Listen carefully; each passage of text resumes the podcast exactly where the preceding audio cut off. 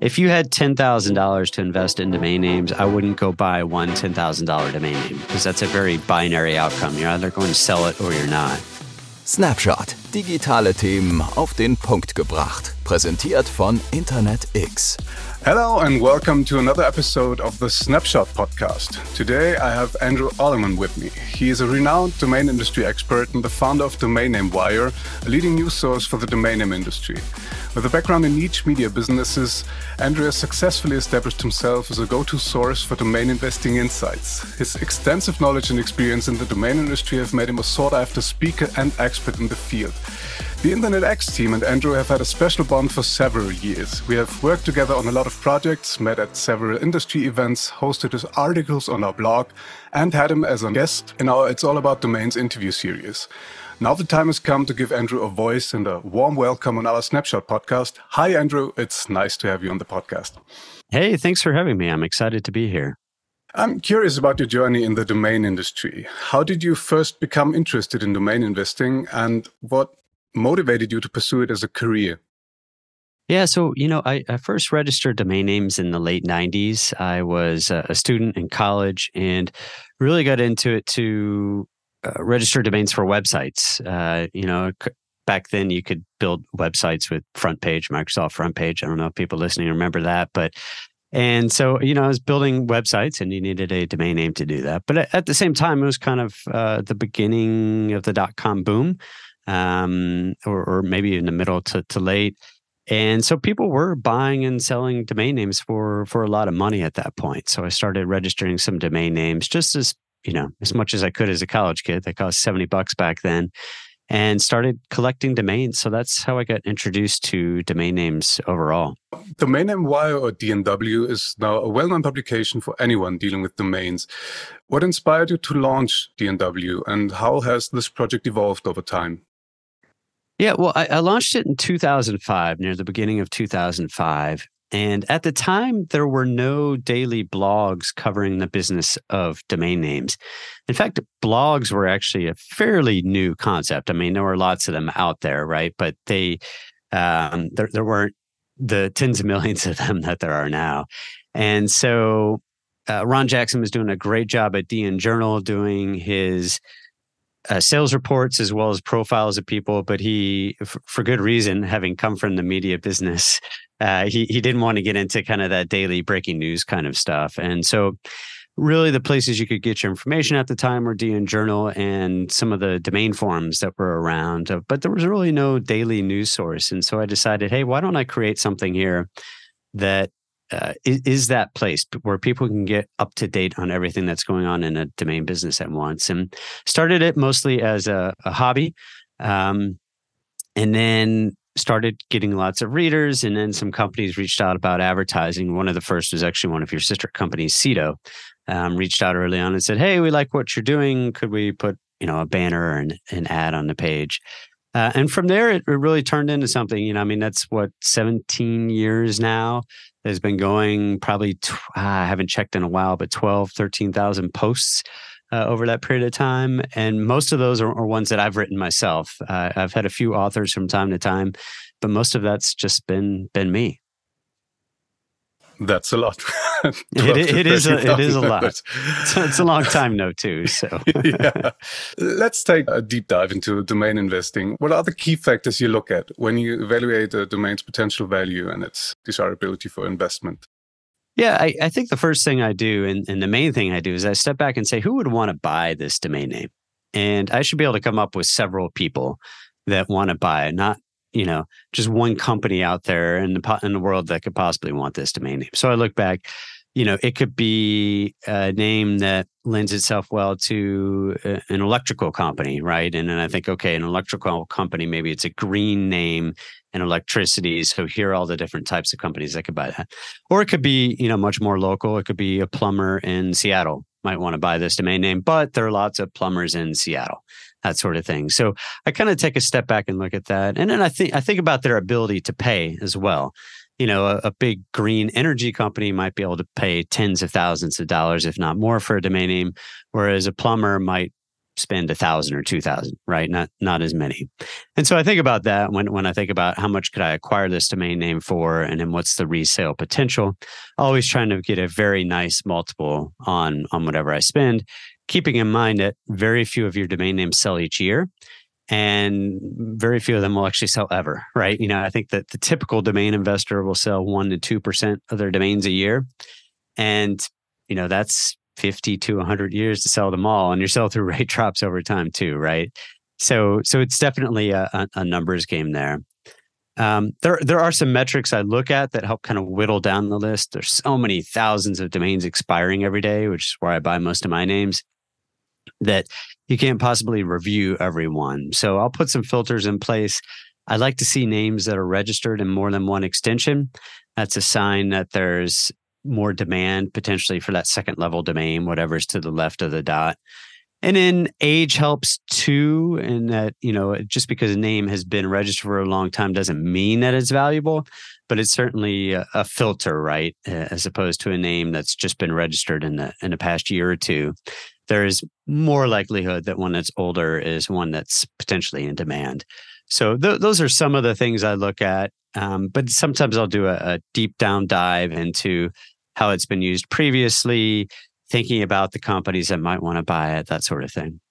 Success stories can serve as both an inspiration and valuable learning experiences for others in the industry. Could you share some of your most successful domain investments and the strategies you used to acquire and or sell them?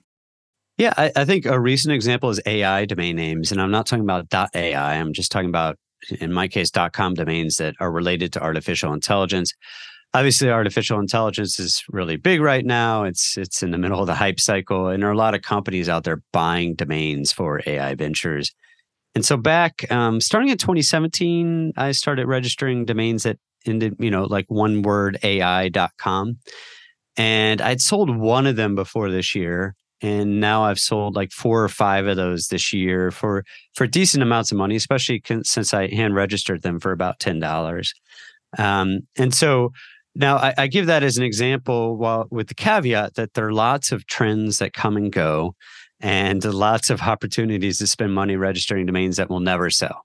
And so that one took about five years for it really to come to fruition as far as sales.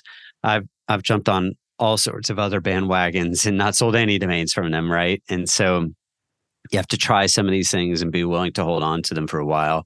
You know, you think last year metaverse related domains were really big now uh, that really has has left the hype cycle. Right, it's not as big of a deal.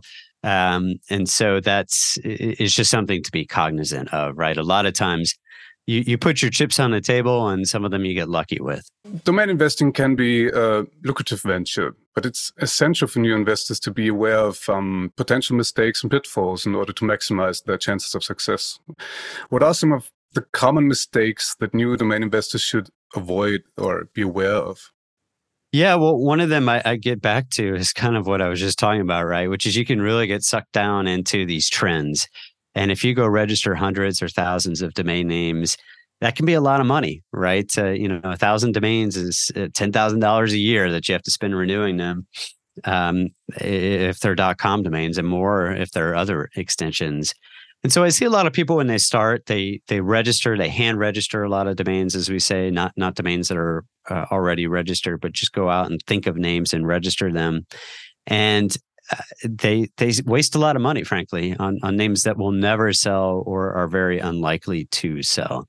So I always caution people when they get into it to to learn as much as they can. You can go out there and experiment, but don't max out your credit cards experimenting you know, really see what other people are doing, see what's selling, uh, not just looking at Ron Jackson's list on DN Journal, which are the top sales, but going and looking at uh, sources like NameBio and seeing what what's selling at lower price points each week, each month, and then really observing what other domain investors are doing, what they're selling, uh, how they're selling their domain names, where they are buying domain names and what types of names they're buying, that the more you can educate yourself to begin with, I think the more you can save yourself from wasting a, a lot of money early. And wasting money on bad domains is a rite of passage. It's okay. Everyone does it. I've done it on, on plenty of them. And I get into a bad habit of holding on to them for way too long as well.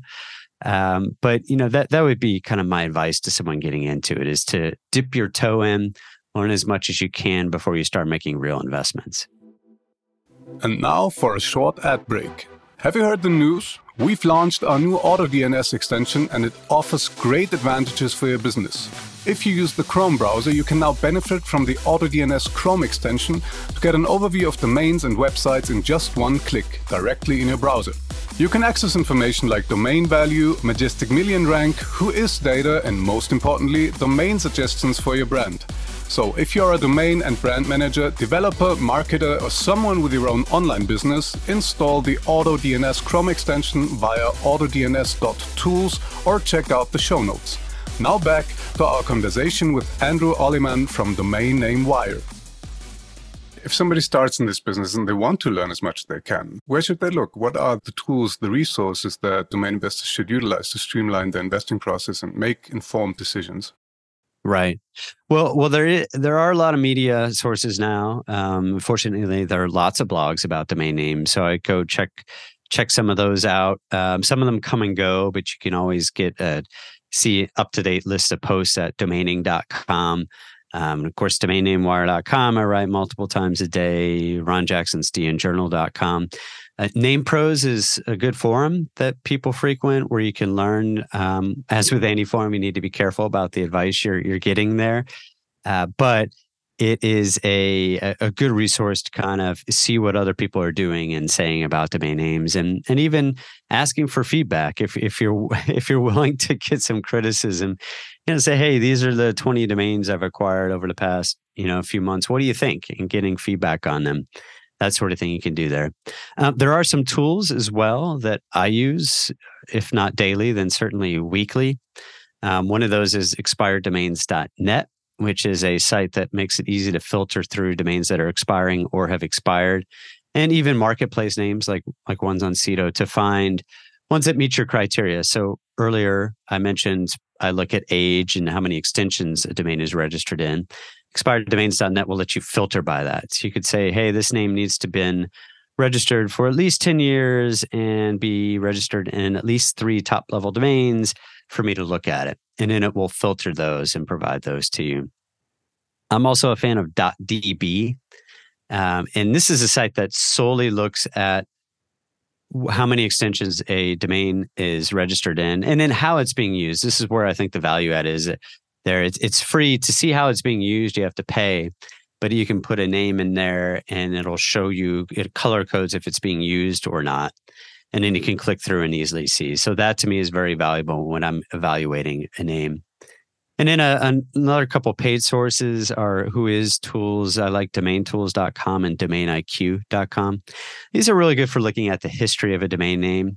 So you can go back and see who owned it and when and they're good they're good for seeing how it was used as well in some cases domain tools has a, a historical screen capture uh, system and you can also for free you can look back at how any domain was used by going to archive.org and, and typing it in so those are some of the resources that i use to kind of streamline the process of finding good domains and and registering those domains the ever evolving landscape in the domain industry presents both challenges and opportunities for investors. Now, staying ahead in this game requires a keen understanding of the latest developments and, and strategies. And what are the latest trends that you see in domain investing, and how can investors stay ahead in this game?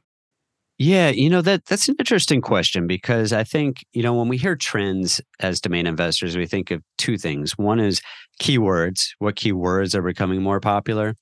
Um, and then the other is just kind of what types of, of names, right? What uh, should you invest in? And so when I think of keywords that have become popular, you know, for a while, anything related to crypto was super popular. That's waned in popularity. Uh, we talked about metaverse earlier. Um, and then we also talked about uh, AI, right? And AI right now is is very popular. So so there are trends that way. Um, and one thing to be careful about is trends can come and go as, as, as we've seen. And then the other is just kind of the types of domains that sell. You know, when I first started domain investing, and for for for at least a decade after, the trend was descriptive domains. So if you wanted uh, a business that sold diapers.com is a good example. They had diapers.com, right? And so you would go for these descriptive domains. We call them category killer keywords. You know, if you wanted to buy a mattress, you would go to mattress.com. And these were the names that were really popular. Those certainly still have value, but there's been a shift in the market to what we call brandable, which is something that is more uh, a simple, easy to remember word, but it can encompass a lot of things. So, a prime example of that, and an early one would be Amazon.com, right?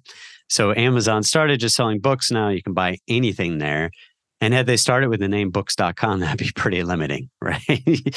um, so, in fact, I think books.com or maybe it's book.com is owned by Barnes and Noble, one of their their competitors. But uh, so that that's now, you know, you think Amazon, you think big and and it fits with buy anything. But, you know, so an example around that, you know, as opposed to mattress.com could be rest.com, right? Or something like that, where it's something where you yes, I could go there to buy mattresses, but maybe that store wants to expand. Maybe they want to move into meditation as well and getting a good night's rest in general, that sort of thing. So, so that's what we've seen happen. And, you know, I think for the past few years, all these new startups that were well funded wanted to buy a nice one word.com domain name. So now all those domains are hundreds of thousands of dollars, if not more. And we've seen a little bit of a pullback that over the past year as the economy has changed, as startup funding has has has changed for sure, where they just don't have as much money. Um, and then we've also seen a trend in other top level domains over the years. .io now .ai with with artificial intelligence, and then what we call the new top level domains, right? So all these ones to the right of the dot, like .xyz, that are three characters or more, that have come out since starting what 2013 2014 and i would say really over the past year or two we've seen some of these extensions really take off including xyz where new startups were, were using them which is something that I, I guess it was it was happening before that but very on a very limited basis, right? I, I really feel like we've seen this over the past couple years. Part of it might be that just acquiring a good .com domain name, a really good .com, a one word, got so expensive, right? And companies had to decide did they want to spend a half million dollars on their domain or, or did they want to spend less?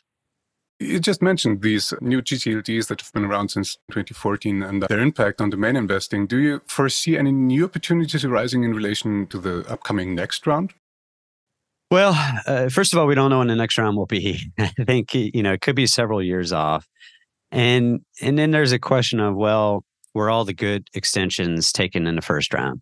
And you know, I think there's some new terms that have become popular since the first round, uh, crypto-related terms, for for example, um, dot blockchain, dot Bitcoin, things like that that could be popular. We'll, we'll see the state of Web three at the point these these finally come out. But I do think that some of the companies that have that went out there and got these new top level domains in the previous round nearly a decade ago have done quite well right so if you think about you can invest in a second level domain something.com example.com but you could also invest in, in an entire extension and then sell those second level domains below it and it's it can be a tricky business. It's definitely a business that scale helps. Being a very large player uh, can help, but I, I, do think there are opportunities there, and I know there are a lot of smart people thinking about some of the names that they'll be able to get this this next time around. Based on your experience in the industry, what advice would you give to someone who's just starting out, who's just starting their domain investing journey and wants to build a strong portfolio? Yeah. So I, I, think my answer to that question would get back to well, uh, earlier I talked about you know starting slow and learning, but I'd also think about what your goals are, where you want to be in a year or two, and, and how much money you can invest. Right. If you had ten thousand dollars to invest in domain names, I wouldn't go buy one ten thousand dollar domain name because that's a very binary outcome. You're either going to sell it or you're not. So I would recommend spreading that around in primarily in expired domains, lower cost expired domains, maybe ones that cost a couple hundred dollars or less, so that you can you can place a lot of bets. And I would also not spend that all at once, right? I would I would start registering some and see what kind of results you get. And there are a lot of people too that you know maybe maybe your goal is to buy domains for a hundred dollars and sell them for ten thousand dollars each, but when you get started, it might be to buy a domain an expired auction that someone's overlooked for 20 or 30 dollars and then go sell that for a hundred dollars so that you can at least get some results and then take that money and recycle that into more domains. So maybe not look for those same home run profit margins when you start, but just getting some sales out there. Um, in fact, there's a, a, platform called Squad Help uh, Domain Marketplace where you can actually suggest names and they'll accept them into their marketplace and they'll actually pay for the registration themselves. And then you just get a cut if it ever sells. And so that's a way to get your feet wet, learn what's good without spending a lot of money. So dipping your toe in and figuring things out before spending your entire investment funds, I think would be a really good idea. Thank you for your time and your insights. And thanks to everyone out there listening. Snapshot over and out. Take care. Bye.